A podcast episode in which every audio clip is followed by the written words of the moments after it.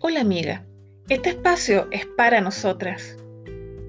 Ya vamos en el capítulo 16 del libro de Juan y en este capítulo Jesús se presenta como el dador de su espíritu. Eran los últimos días de Jesús en la tierra y estaba dando las últimas lecciones a sus discípulos. Lo que vendría no era tan bueno. Habrían persecuciones, muchos estarían en desacuerdo con los discípulos y los aborrecerían serían maltratados por compartir su fe. Y ante todo este escenario, más encima, Jesús les dice que ya no estará más con ellos. Pero ¿qué le pasó a Jesús? Era el libertador, su maestro, y ahora se iba.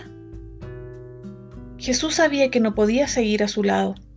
Su humanidad lo hacía estar en un lado a la vez, pero tenía una idea mejor. Dejaría su propio espíritu. ¡Qué buen plan! El Espíritu ya no estaría con nosotros, sino en nosotros.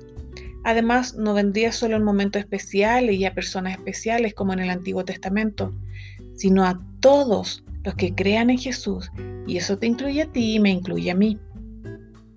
Dios mismo en nosotras. De lo contrario, podríamos leer los hermosos relatos de la vida de Jesús en la tierra, pero ¿cómo acercarnos a Él? ¿Cómo recibir su dirección o su consuelo? El Espíritu Santo es nuestro compañero de viaje. Nos ilumina y trae verdad a nuestras vidas. Es quien nos da la convicción de que somos hijas de Dios. Es quien nos hace ver cuando estamos en caminos equivocados.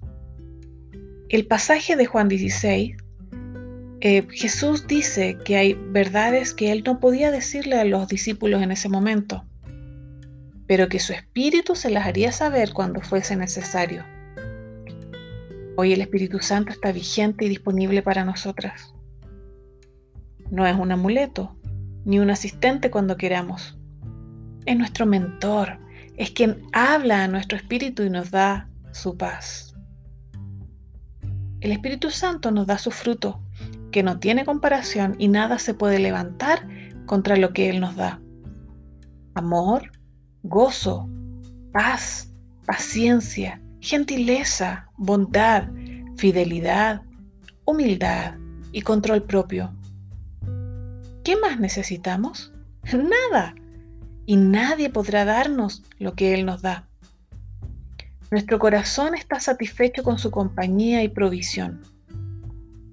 Además, nos da regalos sobrenaturales, dones para que seamos de bendición a los demás no solo nos muestra el camino, sino va con nosotras en cada paso que damos, ayudándonos, cuidándonos y dándonos aliento. Dios mismo, el que ama nuestra alma, va con nosotros en nuestro descanso, al levantarnos en el trabajo, donde quiera que vayamos. Amiga, ¿habías encontrado un compañero así?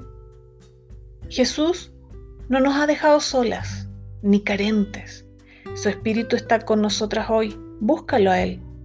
Y ya no estará solo con nosotras, sino en nosotras.